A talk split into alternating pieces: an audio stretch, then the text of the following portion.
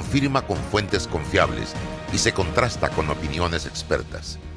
Investigar la verdad objetiva de un hecho necesita credibilidad y total libertad. Con entrevistas que impacten, un análisis que profundice y en medio de noticias, rumores y glosas, encontraremos la verdad. Presentamos a una voz contemple y un hombre que habla sin rodeos con Álvaro Alvarado por Omega Estéreo. Bienvenidos.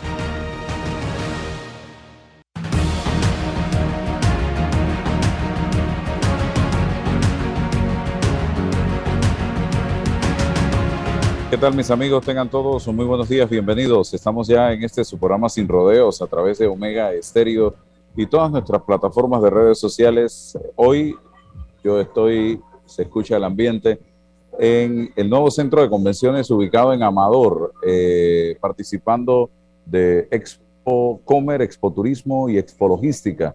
Aquí se va a llevar a cabo eh, en el lugar donde yo estoy, uno de los salones un evento importantísimo relacionado con el turismo, donde va a estar el eh, presidente de la Cámara de Comercio saliente, el señor de Icaza, va a estar eh, una eh, experta en materia turística internacional de Turquía.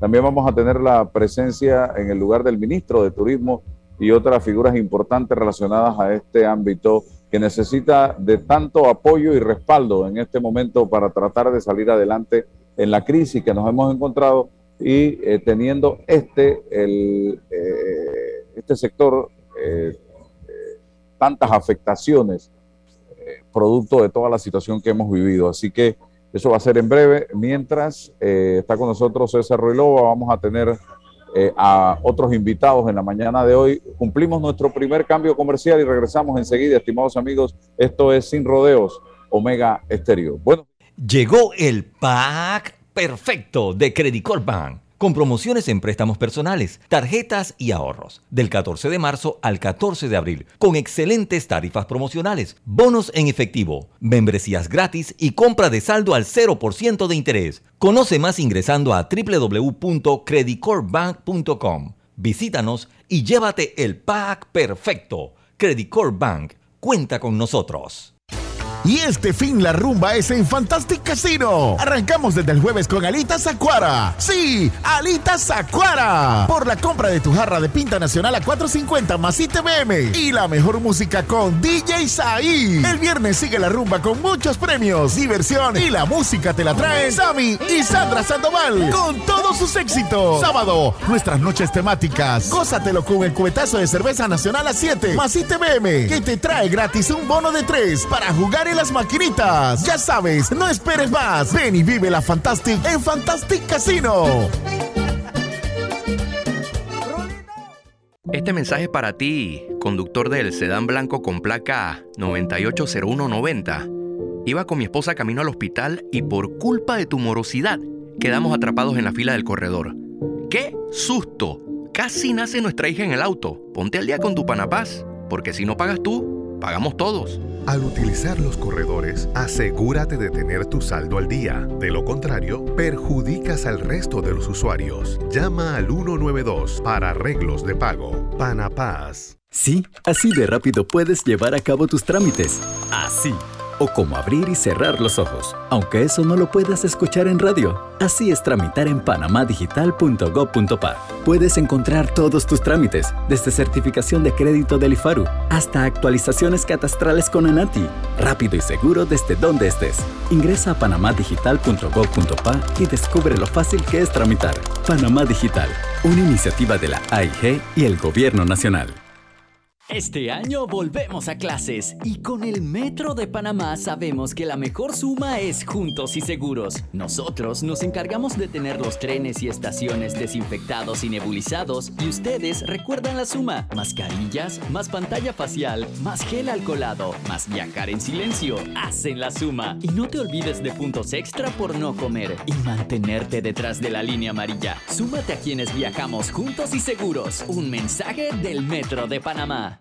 Dentro de Panama Ports existe un mundo que muchos no conocen, pero que hacen posible que el país no pare de trabajar y son las más de 2.500 empresas panameñas que prestan sus servicios dentro de las instalaciones de Balboa y Cristóbal, con labores muy variadas, todas muy valiosas, forman parte del engranaje para que los puertos puedan seguir operando y se caracterizan por cumplir con los más altos estándares de calidad, profesionalismo y son parte del equipo que mueve el puerto y mueven a Panamá. Hutchinson Ports, PPC. Transforma tus cuentas por cobrar en dinero fácil y rápido. Eso es factoring de soluciones financieras Mi Éxito. Te compramos tus facturas y nosotros nos encargamos de cobrar. Escríbenos al 6330-2334 y nuestra asistente virtual Sophie te ayudará a empezar el proceso. Factoring, otra solución financiera de tus amigos de Mi Éxito. La respuesta a tus necesidades la encuentras en la feria Caja de Soluciones de Caja de Ahorros. Ven y aprovecha las mejores promociones y tasas especiales en nuestras sucursales desde el 10 hasta el 31 de marzo. Para más información visita www.cajadeahorros.com.pa. Caja de Ahorros, el banco de la familia parameña.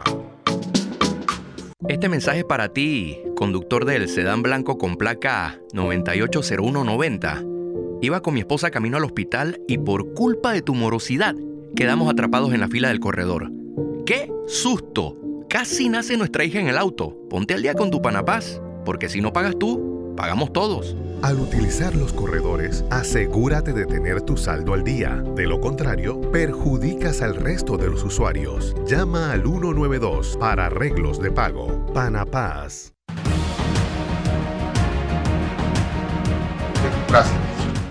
Bueno, gracias amigos. Eh, como don Álvaro Alvarado eh, ha señalado, está eh, hoy en Expocomer participando en un evento de promoción turística eh, en el país eh, de cara, insisto, a, poder optimizar esas posibilidades económicas, esas posibilidades que tiene Panamá desde lo estratégico, a fin de, insisto, de poder estar eh, a la vanguardia de, de, un Panamá con mucho potencial turístico. Hoy nos acompaña Roderick Gutiérrez, especialista ambiental y director general del grupo CANSA. Bienvenido, Roderick, a este programa Sin Rodeo y a, Vamos a hablar de, los asuntos ambientales que son sensitivos para el país, para, para el mundo. Eh, bienvenido, bienvenido, Rodri.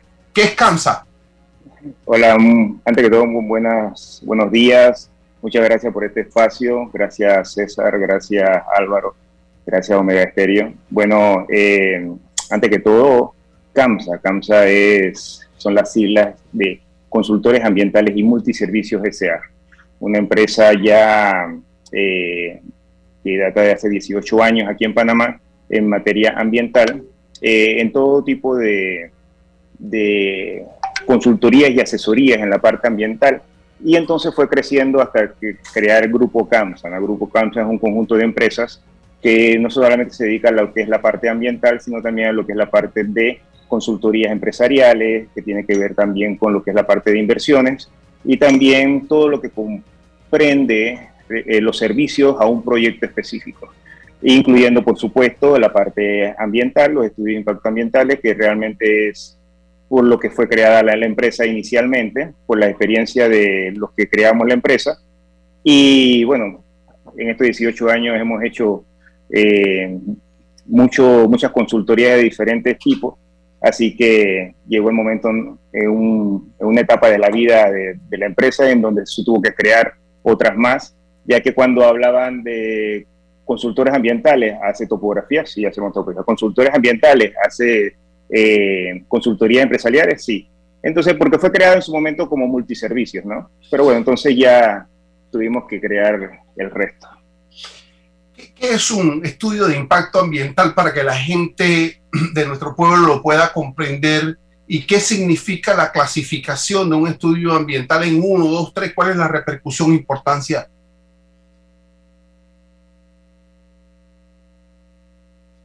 un estudio de impacto ambiental realmente, a pesar de lo que muchos piensan, de que es un mero trámite o un documento para sacar un permiso y, ya no verlo más, El estudio de impacto ambiental realmente es una herramienta de planificación, es un documento en donde te planifica desde la idea, eh, el terreno, la vida útil del, del, proyecto, la construcción, el cierre y el poscierre, e incluso el seguimiento del mismo proyecto. Entonces, el, más de lo que muchos piensan, vuelvo y repito, de que es un mero trámite, realmente es el documento más importante que tiene un proyecto, ya que eh, habla de toda la vida del, proyecto, desde que lo están planeando, eh, desde que los, incluso la parte económica, los estudios de factibilidad, si el proyecto realmente es ambiental, social y económicamente viable.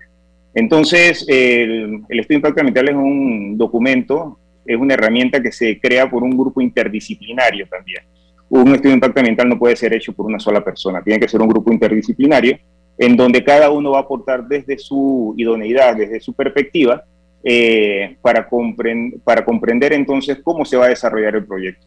Llámese un proyecto chico o un proyecto grande. Cuando me preguntan acerca de las categorías también, bueno, aquí en Panamá, en otros países es diferente, pero aquí en Panamá las categorías van eh, están clasificadas categoría 1, 2 y 3.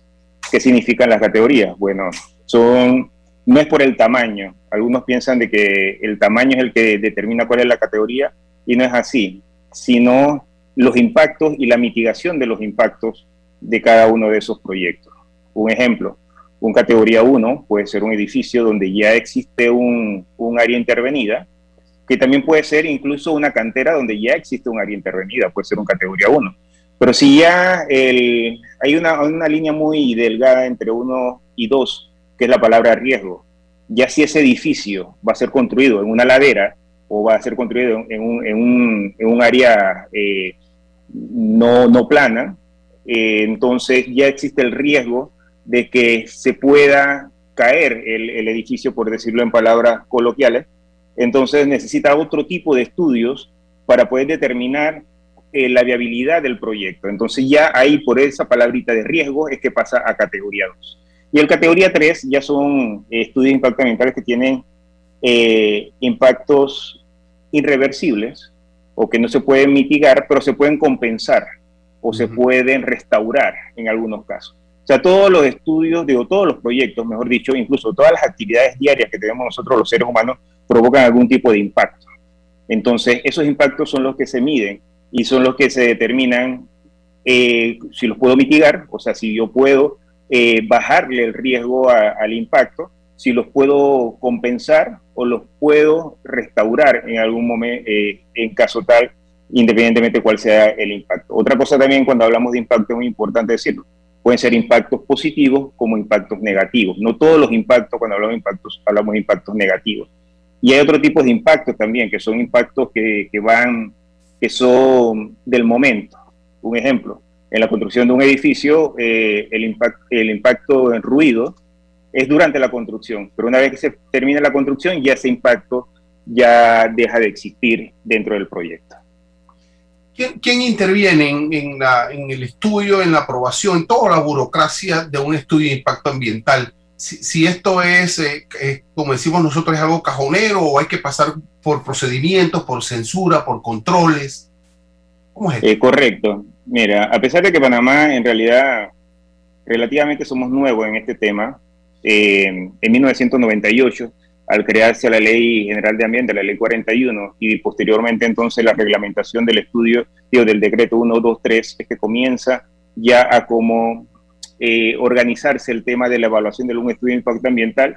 Realmente los estudios de impacto ambientales en, en el mundo son, no, no, son nada nuevo. El, cuando, se crea el, cuando se crea la Autoridad Nacional del Ambiente, en 1998, y se crea la Dirección Nacional de Evaluación de Estudios de Impacto Ambiental, también se crea el sistema interinstitucional del ambiente. ¿Eso qué quiere decir? Que cada uno, ya por ley, cada una de las instituciones tiene que tener un departamento o, uno o varios profesionales, dependiendo de la institución, especializados en el tema de evaluación de estudio de impacto ambiental. ¿Esto qué quiere decir? Que cuando un estudio de impacto ambiental entra al Ministerio de Ambiente hoy, hoy en día, es distribuido eh, dentro de este sistema y todas las instituciones ven el estudio de impacto ambiental. por supuesto, cada uno lo va a evaluar dependiendo de su eh, capacidad, ¿no? Un ejemplo, si tiene que ser un, estudio, eh, es un área turística, un, hotel, por supuesto va a ir al, al, ATP. Si es un proyecto minero, por supuesto va a ir al MISI. Eh, ellos son los idóneos en este caso, pero igual también el MINSA tiene que ver con lo que es el tema de salud específicamente. SINAPROP tiene que ver con la parte de, riesgos, de impactos y la parte de seguridad. También en algunos casos lo ve el MOP por ser, porque tiene algún, porque va a estar en alguna vía principal o va a tener alguna vía de acceso el proyecto. Y entonces con esto te quiero decir que no es algo que muchas veces le echan la culpa al Ministerio de Ambiente solamente, de que no, que ellos son los que aprueban y ellos son los que deciden, pero no, ellos tienen que recibir los informes de todos los departamentos, incluso de las regionales, si el proyecto no es en la ciudad capital, donde ellos entonces emiten sus informes, por supuesto, el Ministerio de Ambiente es el que lo recibe, emite entonces las adendas, que pueden ser preguntas, porque un estudio de impacto ambiental también eh, puede requerir de preguntas durante la etapa de evaluación, si algo no está claro, y entonces el promotor y el consultor, en este caso nosotros, respondemos a las mismas. Pero no es, eh, es, un, es un tema bastante burocrático, y por eso yo al inicio decía que no es un mero trámite para aprobar un proyecto. En la que se incorpora una especie de, de preguntas a la comunidad, creo que existe también un paso. Por supuesto. Por supuesto, sí, gracias por la, por la aclaración. Como dije anteriormente, el estudio impacto ambiental tiene que ver con los componentes ambientales, sociales y económicos. En la parte social, por supuesto, está el, el tema de participación ciudadana, que incluso posterior a, la creación del Ministerio de Ambiente se crea la Ley de Participación Ciudadana que refuerza este punto, en donde eh, lo que se hace es que primero se informa a la comunidad de qué es el proyecto, se hace por medio de encuestas, por medio de radio, por medio de... O sea, el, decreto da varios, varios eh, mecanismos para poder hacer la consulta. Eh, por lo general se utilizan las encuestas, si es categoría 1 o categoría 2, en donde se va y, se le informa a las personas que están dentro del, área de impacto directa del proyecto, incluso a veces hasta cualquier persona que transite durante el momento que se están haciendo las encuestas por el, por el área, y se le informa acerca de lo que es el proyecto. Y, se, y en la encuesta, que es parte del estudio de impacto ambiental y se entregan las originales al Ministerio de Ambiente, se tiene que poner todo lo que digan ellos. Y en el caso de categoría 3, en categoría 3 existe lo que es el foro público. El foro público ya es, por ser, por ser proyectos que tienen ya una magnitud más, más grande con respecto al, al tema de eh, ambiental, social y económico, entonces se hacen los foros públicos, en donde hay que aclarar algo, en el foro público no se aprueba o se rechaza el estudio de impacto ambiental, se informa a la comunidad lo que es el proyecto y cuáles son sus, eh, cuáles, qué comprende el mismo proyecto. Ahí se le da también la oportunidad para que ellos puedan expresarse, puedan preguntar directamente y se les pueda aclarar directamente. En algunos foros públicos muchas veces quedan claros desde un principio y no hay preguntas, en otros por razones de que también hay mucha desinformación eh, por parte de la ciudadanía y cuando hay proyectos de que, que son sensitivos, buscan mucho en Internet y por supuesto a veces en Internet no se consigue solamente lo, positivo, sino más lo negativo. Entonces ellos van con esa, con esa visión. Entonces ahí es el momento donde se le aclaran esas dudas a la Pero queda, queda, queda, hay una especie de acta, una constancia de participación donde se deja constancia de, de, las, de las incidencias o, por o el mero protocolo. Sí, existe, ¿no? Claro. No, no, no, sí. Eh, eh, mira, el foro público tiene una, tiene su, su, protocolo y sus características. Primero tiene que ser moderado por el Ministerio de Ambiente. El Ministerio de Ambiente tiene que estar presente. Ellos abren el foro con la lectura de un artículo eh, en donde ellos dan la bienvenida y dan las primeras palabras. Con ese, eh, con ese artículo se abre el foro. Después el promotor, el consultor, se encarga de eh, explicar y responder todas las palabras posibles. El Ministerio de Ambiente en este caso es un moderador.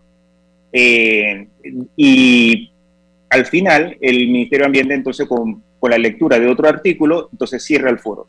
Durante todo el, foro se graba todo lo que pasa ahí y se tiene que entregar el video sin editar, tal cual como quedó en el foro. Si fueron una, dos o tres horas, las tres horas hay que entregarlas.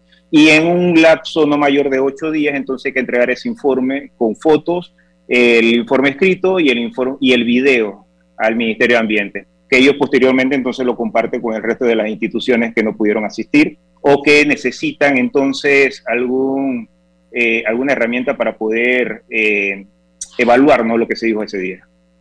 Rodrigo, hablemos de minería, eh, entendiendo y presumiendo que lleva de la mano un estudio de impacto ambiental, creo, tipo 3, ¿no? Por los riesgos.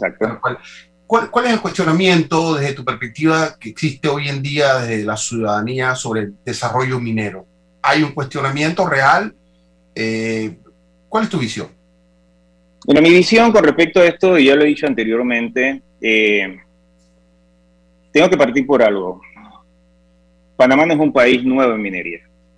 O sea, la, minería aquí en Panamá, como en, todo el, en toda la región, eh, cayó o cerró en 1999 con la caída del precio del oro a nivel internacional. Pero anterior a eso existían empresas mineras y existían proyectos mineros aquí en Panamá. Incluso algunas áreas donde están estos proyectos mineros eran áreas donde ya existía la minería eh, informal desde la época del prehispánica.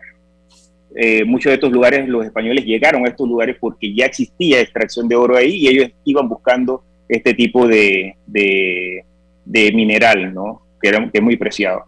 Entonces, eh, como hubo un impasse de 1999 a esta década prácticamente, en donde comienzan a desarrollarse eh, algunos estudios, eh, de impacto ambiental y algunos proyectos mineros, entonces es que nosotros creemos que Panamá es nuevo en minería, Panamá no es nuevo en minería.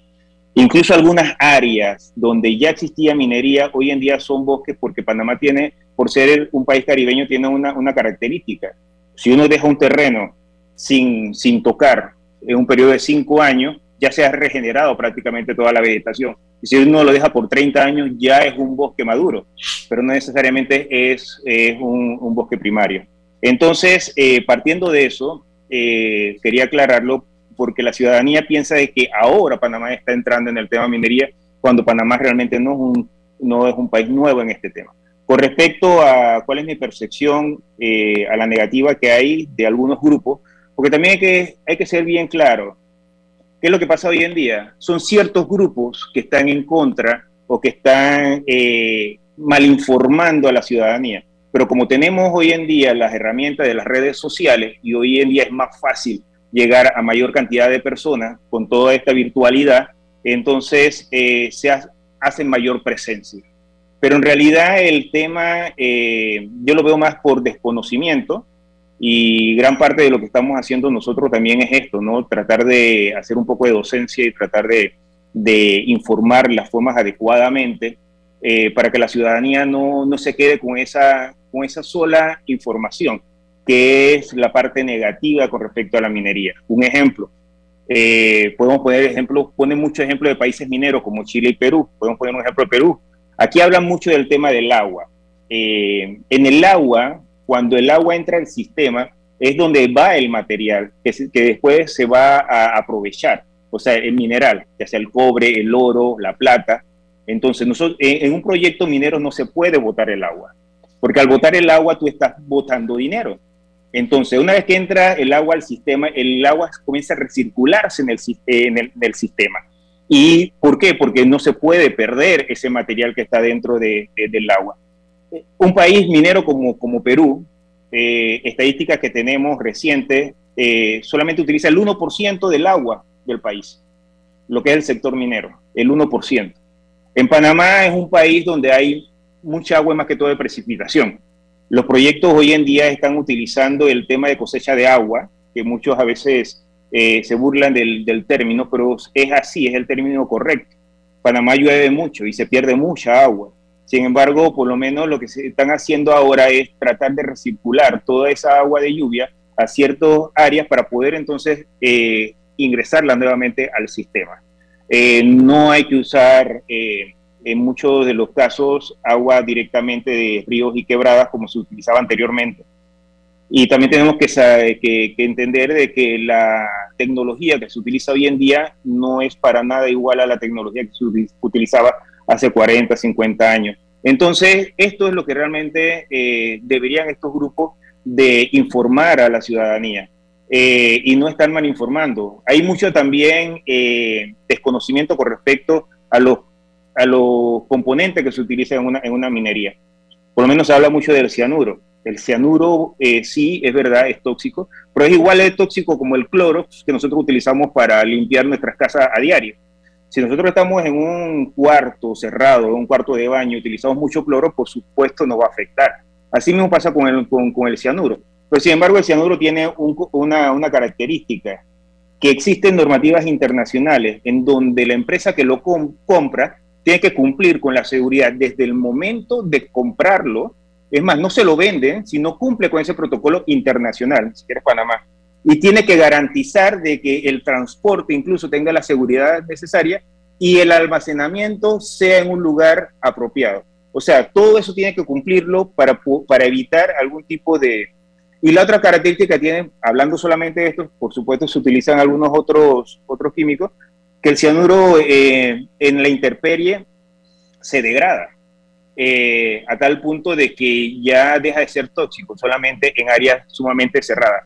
¿Por qué se utiliza en, algunos, en algunos proyectos mineros que por lo menos hablando de un proyecto que actualmente está, que es Minería Panamá, donde no se utiliza, porque se utilizan otros mecanismos, ya, ya se han creado algunas otras técnicas y algunos otros mecanismos para poder captar el material sin necesidad de utilizar tanto químico. Eso hace que también que la minería hoy en día sea más amigable al ambiente que lo que era hace 40 años atrás. Pero, pero ¿dónde está la verdad? Eh, porque tú me hablas y me dices, mira, hay grupos que desinforman, hay grupos que no le están explicando a la población. Ellos dirán también del sector que es, proclive a la minería el mismo argumento, pero ¿qué es lo que no sabe la, sociedad? ¿Qué es lo que no sabe el pueblo? Es un tema que tiene que ver con la etapa de la planificación, de la construcción, de la operación, del cierre, ¿Dónde está el misterio de todo esto? Ah, entendiendo que es un asunto especializado, con conceptos especializados, pero ¿qué es lo que no sabe la población sobre minería? Bueno, como es un tema muy técnico, hay veces que sí se falla eh, eh, en el sentido de hablar muy técnicamente. Eh, un ejemplo, si a mí me comienzan a hablar de, de cómo se construye un edificio y todos los cálculos que tiene que hacer un ingeniero civil, yo quedo totalmente desfasado porque yo no soy ingeniero civil. Entonces, la comunidad tampoco es especialista en el tema minero y por supuesto se desfasa eh, en, muchos en muchos temas que por lo general son muy técnicos. Pero lo que sí hay que aclararle, por lo menos en lo que son los puntos, tú me preguntas dónde está la verdad. La verdad está en el estudio de impacto ambiental, la verdad está en el seguimiento ambiental que se le da, la verdad está en los análisis de laboratorios que se hacen, en los monitoreos que se hacen. Cuando tú me estás hablando a mí, o por lo menos un grupo me habla a mí de contaminación del agua, me, lo tienen que decir con pruebas. O sea, ¿dónde está el análisis de laboratorio que hicieron para decirme que hubo contaminación? ¿Dónde está el análisis, el monitoreo eh, mensual, semanal, diario que están haciendo para decirme que de ahí está saliendo la contaminación? Entonces, los proyectos no lo hacen porque, ah, yo soy el, el más limpio, el más amigable, no porque también se los exigen las normas, no solamente nacionales, sino internacionales. Hay veces que dicen, no, es que no hay normativa en Panamá que, que, tenga que ver con el tema eh, de, calidad de agua. O sea, si no hay una normativa panameña, Panamá está eh, adscrito a, contra, a ¿cómo se llama? convenios internacionales que tienen que cumplir. Incluso las empresas transnacionales tienen que cumplirlo si en Panamá no existe la norma, la tienen que cumplir la norma de sus países. Entonces, ¿dónde está la verdad? La verdad está en los estudios, la verdad está en el laboratorio, la verdad está en los monitoreos. Entonces, eso es lo que yo les digo siempre a estos grupos. Si ellos van a, criticar o van a decir con, o sea, jurando que dicen la verdad, muéstrenlo. Muéstrenlo con las mismas herramientas que el, que el proyecto lo está haciendo con la misma cantidad de monitoreos que está haciendo no solamente el proyecto, sino también las instituciones porque en el caso de minero, el MISI tiene que hacer monitoreos de laboratorio anuales y, tiene, y, es, parte de, su compromiso también. Muy bien. Sabes que el tiempo en radio es, es claro. finito, finito, Rodri. Y, termino preguntándote, ¿nuestra legislación ambiental es efectiva, no es efectiva? ¿Hay que ajustarla? ¿Por dónde tenemos que ir para ponerla eh, de cara al siglo XXI? Mira, eh, eso es muy importante también aclararlo. En Panamá hay suficientes normativas ambientales como para hacer las cosas bien. Eh, yo no diría que, está deficiente, yo no diría que faltaría más. Por supuesto, se puedan ajustar. Hay, hay cosas que hay que, que van avanzando y que cuando se, un ejemplo, cuando se hizo las normativas de, de, calidad de agua, a lo mejor no se tomaron a ciertos parámetros hoy en día se tienen que tomar porque se dieron cuenta que estos son los que están afectando. En esas cosas se pueden modificar, se pueden, pero existen. Además también eh, Panamá cuando se creó la Autoridad Nacional del Ambiente en 1998, la ley 41 fue una mezcla de las mejores leyes que había en su momento, que era la EPA de Estados Unidos y la 13.900 de Chile, que fue una mezcla y es muy rígida, a tal punto que por lo menos un ejemplo, si nos vamos al estudio de impacto ambiental, que eso es público y lo pueden buscar, eh, de, del proyecto Minería Panamá, eh, de 300, de más de 300 compromisos, 260, más de 260 son ambientales, al punto de que más de la mitad de los compromisos tienen que, o sea, son ambientales porque tienen que cumplir con la normativa actual que le exige cumplir con eso. Por eso yo siempre pongo este ejemplo porque es un ejemplo vivo de que en realidad hay suficientes normativas en Panamá para exigirle a todo proyecto. Gracias, Roderick. Seguro que vamos a seguir conversando porque es que el tema ambiental, el tema del desarrollo minero requiere, por supuesto, más debate, más conversación y buscar, buscar, puntos, eh, buscar puntos de entendimiento, porque el país debe, insisto, decidir entre todos qué, queremos, cuál, cuál sería nuestro desarrollo. No descalificarnos, porque no nos va a ayudar la descalificación de ningún concepto, sino la información a un pueblo que está ávido de que los especialistas le podamos dar, insisto, la información fidedigna, ¿no? Sí, te agradecemos. Por supuesto, muchas gracias y bueno, a la orden siempre para cualquier consulta y muchas gracias nuevamente por la invitación. Gracias, Roderick. Buenos días, le agradecemos a Roderick Gutiérrez, especialista en asuntos ambientales la orientación en la mañana de hoy. Nosotros tenemos como invitada a Vanessa Ford, eh, política y hija del don Guillermo Ford, que en paz descanse, un hombre que dejó historia política en el país. Eh, vamos a conversar con Vanessa sobre las perspectivas políticas, la visión de Vanessa en el país, lo que hay que hacer, lo que requerimos, la plataforma de nuestras organizaciones políticas, dónde están los partidos políticos, en Panamá, el rol que están jugando, lo que se espera de ellos. Antes le pedimos a, Roberto que nos, nos envíe el cambio comercial y luego de ello vamos a tener a Vanessa Ford con nosotros. Llegó el pack perfecto de Credit Corp Bank con promociones en préstamos personales, tarjetas y ahorros, del 14 de marzo al 14 de abril, con excelentes tarifas promocionales, bonos en efectivo, membresías gratis y compra de saldo al 0% de interés. Conoce más ingresando a www.creditcorpbank.com. Visítanos y llévate el pack perfecto. Credit Bank cuenta con nosotros. La Cámara de Comercio, Industrias y Agricultura de Panamá organiza ExpoComer, la vitrina del comercio mundial.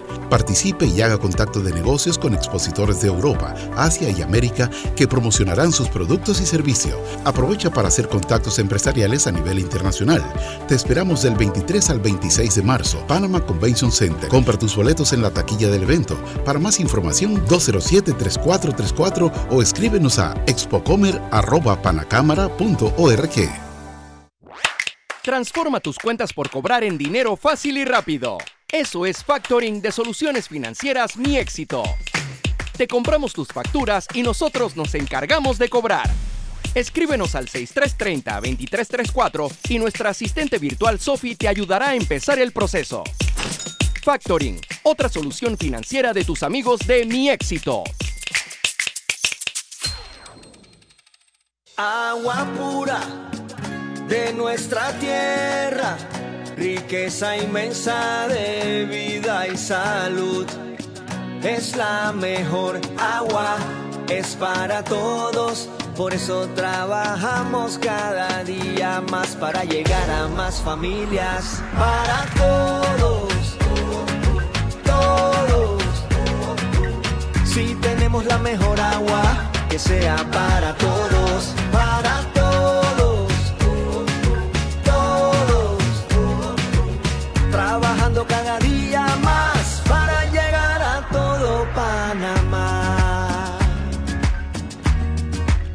Gobierno Nacional, idam.gov.pa. Somos agua.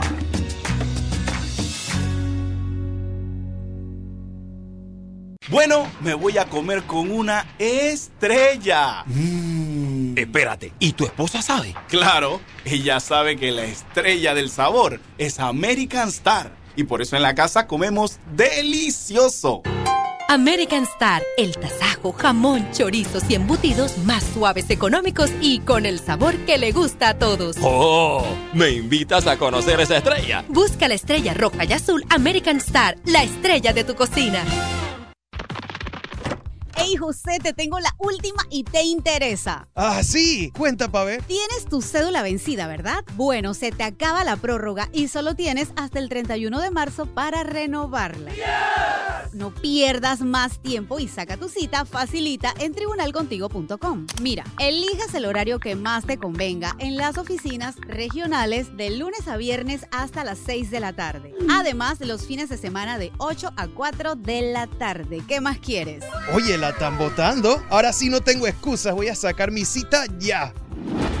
Tribunal Electoral, la patria la hacemos contigo.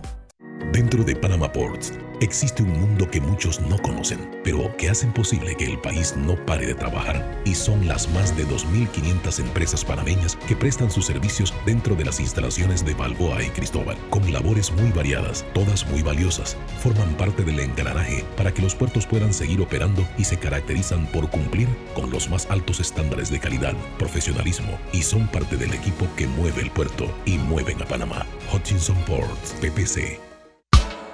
La respuesta a tus necesidades la encuentras en la feria Caja de Soluciones de Caja de Ahorros. Ven y aprovecha las mejores promociones y tasas especiales en nuestras sucursales desde el 10 hasta el 31 de marzo. Para más información visita www.cajadeahorros.com.pa. Caja de Ahorros, el banco de la familia parameña.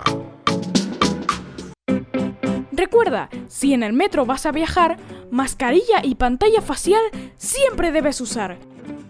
Cuidándote, nos cuidamos todos. Déjate llevar por la frescura del pollo melo, panameño como tú. Déjate llevar por la frescura del pollo melo. Variedad y calidad. Melo. Frescura de altos estándares. la calidad es una promesa para llevarte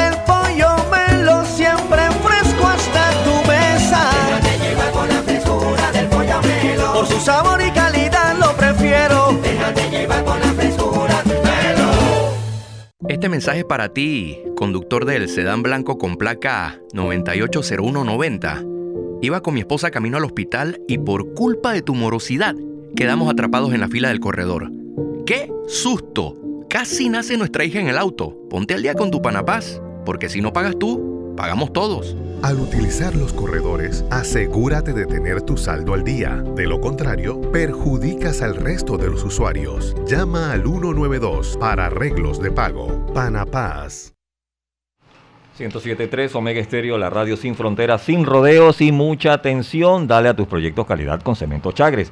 100% panameño comprometido con el país y su gente. Cemento Chagres es la base del crecimiento ofreciendo calidad en todo el país. Somos el cemento que nos une.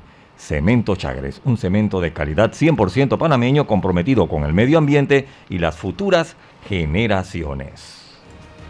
Está escuchando El Temple de una voz que habla sin rodeos con Álvaro Alvarado.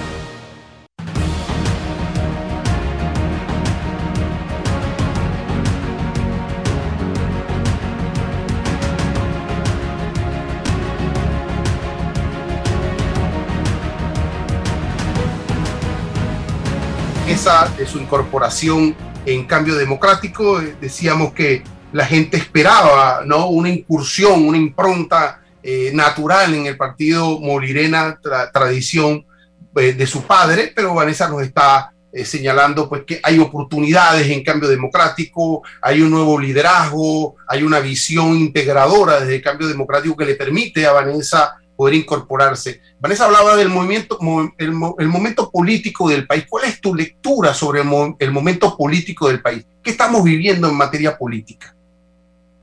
Yo siento que hemos dejado de lado el tema de pensar como país.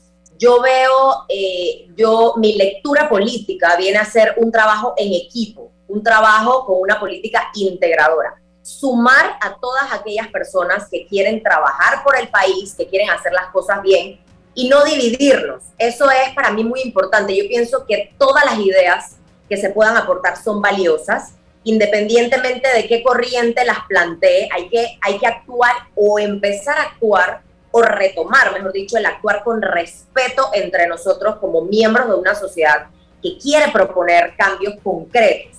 Muchas veces pensamos que los cambios pueden ser mínimos y que no van a tener un impacto, pero por cada cambio que nosotros sumemos con ideas concretas, con llegarle a la gente de una manera genuina, la gente ha perdido la confianza en el sistema porque muchas veces ven eh, de pronto en la figura de los líderes eh, no ven esa transparencia, no ven, no ven eso, eso se ha perdido un poco y retomar eso pienso que es importante con miras a lo que se quiere lograr. Entonces, eh, esa sería mi lectura. Vanessa, para integrar ¿no? a, a las inteligencias del país se requiere dialogar. ¿Tiene la organización Cambio Democrático los espacios de diálogo, los activa, es real? porque claro, sí, eh, integramos, dialogamos, pero esto es real, ubicamos plataformas de diálogo para poder entonces hacernos de esto. No, no podemos integrar si no dialogamos. ¿Hay ese espacio de diálogo y de debate? Definitivamente, César, el Partido Cambio Democrático está muy activo en lo que es las mesas de diálogo, en lo que es sumar a la sociedad civil, sumar a todas las personas que quieran aportarle a Panamá, porque tiene una visión y un objetivo claro que es aportar ideas concretas y propuestas concretas para poder mejorar a Panamá en temas puntuales. Entonces, ha estado trabajando, se, está muy organizado, está, eh, como te digo, eh, pasando por un proceso de renovación del partido, em, integrando a esas personas que definitivamente quieren hacer un trabajo país y siento que Panamá merece esto. Panamá merece que un partido, eh, en particular el Partido Cambio Democrático, en donde he decidido pues sumarme, ponga las bases, siente las bases para ese diálogo, para esos temas concretos que hay que trabajar desde hoy. No podemos esperar a que el país siga un norte que no está claro, que no, no tiene una hoja de ruta trazada y que todos los temas vayan acorde, que vaya todo girando en una cadena para poder echar a andar el país. La pandemia definitivamente nos golpeó durísimo a todos, eso es una realidad. Y tenemos que ver cómo se va reactivando cada pedacito de la economía, pero definitivamente tiene que hacerse con diálogo. Y yo pienso que uniendo a todas las personas, tal y como lo está haciendo el partido desde su estructura, es la forma correcta para poder escuchar. En la medida que nosotros escuchemos las ideas que tiene para aportar el pueblo panameño en general, sin diferencias, es que vamos a lograr el objetivo que es ir unidos hacia el 2024. No sé si has escuchado en, los debates eh, y más desde desde, el, desde el Parlamento, escuchamos a diputados decir lo siguiente, pero que esta sociedad civil o la llamada sociedad civil no va a buscar los votos. Ellos no son los que buscan los votos, así que no están legitimados para la reclamación, en, igual, en igual postura están los representantes y alcaldes del país. Entonces, como que no buscar los votos no te da legitimidad para plantear los problemas o participar en política. ¿Qué visión tienes tú de esto? Mira, yo considero importante sentar una, una premisa que se ha perdido, que es la base del respeto. Aquí eh, los partidos políticos deben tener los mecanismos adecuados para que en el evento en el que alguna persona, miembro del partido, cometa alguna falta, se pueda sancionar de manera ejemplar. Eso no existe solamente en los partidos políticos, eso es una base, un fundamento de la sociedad como tal. Y siento que debemos caminar con miras a este norte. Debemos tener claro que la visión país requiere de nosotros los ciudadanos el respeto no solamente a las distintas instituciones del Estado, a los distintos gremios que componen el Estado, sino también a las estructuras políticas, que si bien es cierto han perdido credibilidad en el tiempo, hay opciones como Cambio Democrático que está trabajando una renovación de partido, pero no puedes quitarle a los partidos políticos esa facultad, ese mecanismo para poder en algún momento tomar decisiones, porque precisamente para eso se constituye como partido. Entonces, siento que con miras a eso y con una base de respeto que, como te recalco nuevamente, hace tanta falta, tenemos que ser, tenemos que convertirnos en críticos constructivos del sistema. Mientras más destruyamos el sistema, más nos alejamos del norte que queremos para este país. Vanessa, no sé si coincides conmigo, em, no solamente en Panamá, los partidos políticos han perdido credibilidad, han perdido beligerancia, han perdido el rol dentro de la democracia eh, respecto al papel que deben jugar. ¿Qué, ¿Qué, está pasando con los partidos políticos en general? Em, ¿qué, ¿qué, ocurrió en el camino? ¿Cómo, ¿Cómo los reconstituimos? ¿Cómo los ayudamos? ¿Cómo generamos credibilidad? Eh, ¿Cuál es tu visión? Mira, yo hablo eh, por lo que yo viví eh, apenas a mis nueve años, cuando yo vi a mi papá eh, luchar por este país, luchar por, por tener un país sin democracia y un país que migra hacia un sistema democrático que es el que, gracias a Dios, contamos hoy día. Y yo pienso que es importantísimo el tema de la inclusión. Muchas veces por mantener ideas o ideales particulares nos olvidamos del todo, nos olvidamos del país. Y no podemos eh, anteponer los intereses partidistas, los intereses particulares sobre los intereses del país, porque si no, no vamos a avanzar. Entonces, yo vi en esa forma de hacer política una forma de hacer política diferente, una forma de hacer política con decencia, una forma de hacer política en la que para yo aportar ideas no tenía que salir a destruir a mis opositores políticos, no tenía por qué existir eso. Y pienso que eso está pasando no solamente en Panamá, a nivel mundial, se ha perdido la perspectiva país.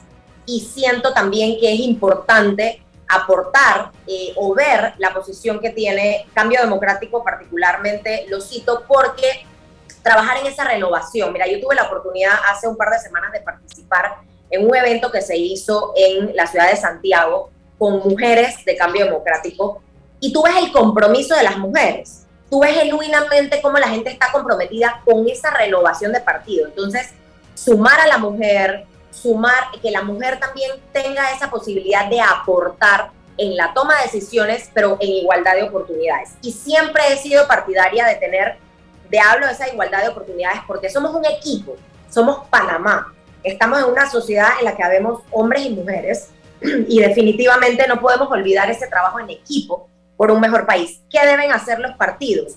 Deben incluir a figuras nuevas, a figuras que generen confianza, porque en la medida en la que nosotros, en la medida en la que el pueblo vea nos vea a nosotros como figuras nuevas, por ejemplo, en mi caso, María Vanessa Ford, lo que ven es lo que hay. Yo traigo ese legado de mi papá, tengo ese compromiso y eso es lo que tienen que aportar los políticos que decidamos incursionar en la política en este momento, eh, hacer las cosas bien, con decencia, de una manera genuina, para llegarle a la gente y escuchar a la gente y devolverle esa confianza a la gente en el sistema, aunque sea poco a poco, porque no podemos tapar el sol con un dedo. Esto no va a suceder en dos días, esto no va a suceder en dos periodos, tal vez nos va a tomar mucho tiempo, pero hay que partir y hay que sumar a las personas que queremos hacer las cosas bien, que estamos trabajando bajo un liderazgo correcto y queremos obviamente tener un mejor Panamá para todos. Cuando, cuando uno habla de cambio democrático, tiene necesariamente que eh, generar una lectura respecto a lo que ocurre dentro de la dirección del partido y lo que ocurre en el Parlamento con sus diputados. Hay una tensión, hay una situación difícil, eh, que hay un camino jurídico para tratar de resolverlo, pero desde la óptica política, ¿cómo, cómo, cómo le explicamos al país esta circunstancia real que está viviendo Cambio Democrático con sus diputados? Sí, mira, yo considero que eh, va, va a, tomar eh, un camino, esto va a tomar un tiempo, un camino que está trazado ya. Y siento que eh, las bases del partido, los miembros del partido deberán decidir a conciencia la elección de su próxima junta directiva, cuál va a ser el rumbo. Y yo siento que va a em, estar por encima de todo la parte de la decencia, esa renovación de partido que se está trabajando en el liderazgo del presidente Rómulo Rux, que está haciendo las cosas de manera correcta y al final del camino em, el pueblo tomará su decisión en las urnas y esa es la forma más pura de ver a la democracia, esa democracia por la cual hemos luchado por tantos años y que hay que trabajarla, mantenerla y definitivamente no, es una, no solamente es una democracia que se ve a lo externo desde el país, sino que debe privar a lo interno de los partidos para poder hacer las cosas de una manera correcta y siento que ese va a ser el, el, camino a seguir eh, a lo que en el punto en el que te refieres. Vanessa, un mensaje final desde tu perspectiva política a cambio democrático, al país, al proyecto nacional. Necesitamos generar, nos hemos quedado sin proyecto nacional. Has mencionado una, una, etapa de la historia importante en el país en la que participó tu padre. Había que combatir a la dictadura, había que construir una democracia para el país. Eso fue un proyecto nacional y se unieron voluntades, espíritus, mentes, valentía, una generación importante hoy nuestra generación se ha quedado sin, la, la visión y sin la construcción de ese proyecto nacional. ¿Qué debemos construir? ¿Hacia dónde debemos ir según tu visión política en el país? César, yo pienso que has dado en el clavo. El tema es la voluntad. Debemos tener la voluntad de hacer las cosas bien, tal y como lo está haciendo el Partido Cambio Democrático en su líder, con su líder Rómulo Rux, un hombre con valores que está guiando al partido con miras a esa lucha pro democracia. Tenemos que trabajar en esa democracia. Costó mucho. Yo puedo hablar por ese legado que tengo eh, de mi padre, el ver su lucha, el ver eh, la lucha de todos los hombres que se unieron a él. Eh, tengo esa visión de país. María Vanessa Ford quiere caminar el país, quiere presentar propuestas concretas, quiere estrechar las manos de la gente que luchó y que formó parte de esa democracia y de esas generaciones de jóvenes que tal vez desconocen mucho la historia de este país. Entonces hay que traer a colación la historia, hay que retomar esa forma de hacer política que fue la que me enseñó mi papá, de una manera correcta, de una manera decente, escuchar y hacer docencia, que por cada propuesta que se haga, se haga la docencia correcta. Muchas veces no llegamos a la gente porque la gente desconoce no hacemos las cosas de manera práctica. Yo pienso que mientras tengamos una visión de una política práctica para llevársela a la gente, vamos a obtener el resultado que queremos, que es tener un mejor Panamá. Yo quisiera poder dejarle a mis hijas la huella que dejó mi padre en mí, que es hacer las cosas de una manera correcta para tener el Panamá que nosotros queremos, para dejarle a las nuevas generaciones, para tener un Panamá que le saca provecho a todo lo bueno que tiene esta tierra. Entonces, siento que con cambio democrático, con la organización del partido, con la renovación del partido, con su líder y con su equipo de trabajo, pues vamos a lograr ese cambio que requiere Panamá. Vanessa, te agradecemos en la mañana de hoy. Seguro que vamos a seguir conversando sobre tu participación en Cambio Democrático, tu visión, eh, la participación de la, de la mujer panameña en política, refrescar el discurso, la acción política. Seguro que sí. Te agradecemos, insisto, Vanessa. Muchísimas gracias a ustedes. Saludos, que estés muy bien. Hasta luego. Gracias. Bueno, amigos, gracias. Hemos tenido, hemos conversado con Vanessa Ford, eh, se ha incorporado a Cambio Democrático, eh, una, eh, una actividad política. Felicitamos a, las mujeres panameñas para que, para que se activen, se activen en política. Que estén, que nos generen nuevas inteligencias, nuevos, nuevos aportes, es importantísimo para, para el país entero esa, participación femenina de la mujer panameña, inteligencia, le da una sensibilidad, un toque distinto a las cosas, a las cosas de la política. Eh, bueno, tenemos a Jesús Balbuena hoy en la mañana, hoy viernes, que nos va a comentar. Jesús, nos va a hablar sobre las innovaciones en las redes sociales, en las plataformas. Jesús, ¿cómo estás? Buenos días, bienvenido. Hoy estoy bateando por Álvaro Alvarado, eh, que está en una misión especial en Sin Rodeo. ¿Cómo estás, Jesús? César, bien, ¿y tú? Bueno, todo, todo súper bien, súper contento de estar conversando contigo. Hoy viernes. Ya las últimas, las últimas de las últimas, las más importantes. Sí, mira que hay unas noticias, bueno, como todas las semanas, ¿no? Siempre digo que hay como cinco o seis noticias que, que son impactantes y ahorita tengo una de Instagram, tengo de WhatsApp, de Twitter y en general del metaverso, que hay algunas actualizaciones. Ok, voy a empezar con el metaverso. el metaverso va a tener anuncios. Y esto fue una, una noticia que salió recientemente, hasta te digo que prácticamente salió ayer. Eh, ¿Qué significa esto? Que Meta, que todos sabemos que Meta está trabajando ahorita en el metaverso, que se va a desarrollar de aquí a 10 años, debe estar totalmente desarrollado según su planificación, eh, llega a un acuerdo para añadir publicidad en 3D a Facebook e Instagram. Es decir, lo que viene para Instagram y Facebook ahorita va a ser publicidad en 3D que va a estar creada por Meta. Este, y que bueno, sabemos que Instagram y Facebook, parte de sus ingresos o la mayor parte de sus ingresos viene por la publicidad pagada que las empresas o las personas hacemos. Pero ahora se está planteando que la publicidad va a ser en 3D y que Meta va a tener eh, pues una participación en el sentido de que se quiere establecer publicidad en 3D también desde las redes sociales. Eh, realidad aumentada que se maneja a través de publicidad pagada y esto es otro nivel de publicidad. ¿Encarecerá, ¿encarecerá el, precio de la publicidad o crees que se va a mantener igual? Eh, bueno, más allá de eso, eh, pienso que va a seguir siendo como el sistema de puja que tiene Facebook e Instagram, donde uno invierte y ellos te aproximan un resultado. Pero sí es cierto que es posible que aumente un poco más la competencia de inversión de publicidad y que eso lleve a las personas a pagar más por publicidad, porque no es, un, no es, no es digamos como que un mito que Facebook e Instagram ha aumentado el nivel de inversión de su publicidad pagada, este, por el hecho de que más marcas están invirtiendo, más personas. Pero es tal cual, tal cual, tal cual, eso es lo que viene y ahora viene en 3D, que, que es lo interesante. Pero eso no se queda así, porque también, por ejemplo, el feed cronológico vuelve a Instagram y es que vamos a poder activarlo y lo podemos activar prácticamente desde ya. 23 de marzo salió esta noticia, esto fue hace dos días, este, pero muchas personas quizás no lo recuerden, pero hace unos eh, años atrás, las imágenes y los videos del feed de Instagram o en Instagram los podíamos ver cronológicamente, es decir, de acuerdo a quienes iban publicando. Esto cambió en el 2016 cuando, cuando Instagram eh, se fue al feed organizado algorítmicamente que es este feed que tiene que ver con que Instagram te muestra lo que a ti te gusta, lo que a ti te interesa, es lo primero que te muestra.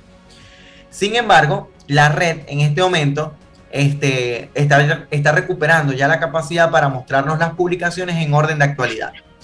Eh, digamos que lo que viene ahorita y lo que ya se está empezando a percibir es que Instagram tiene una organización del feed distinta, donde no solamente lo va a mostrar por gustos e intereses de cada uno, sino que va a volverlo a hacer pero obviamente de forma cronológica. Vamos a tener tres formas de ver nuestro perfil, César. La primera, eh, de forma algorítmica, donde Instagram nos va a mostrar lo que a nosotros nos gusta ver.